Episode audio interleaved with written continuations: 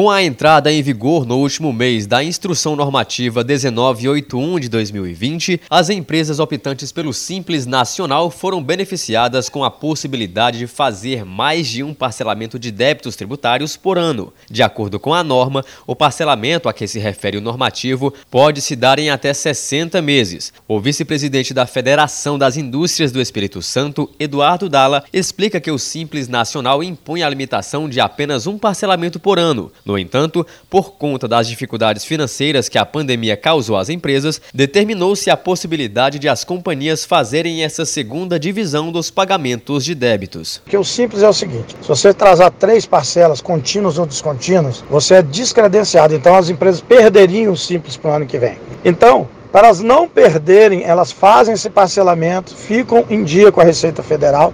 Esse segundo parcelamento que não podia, ficam em dia com a Receita Federal e aí podem continuar no Simples ano que vem pela opção do Simples Nacional.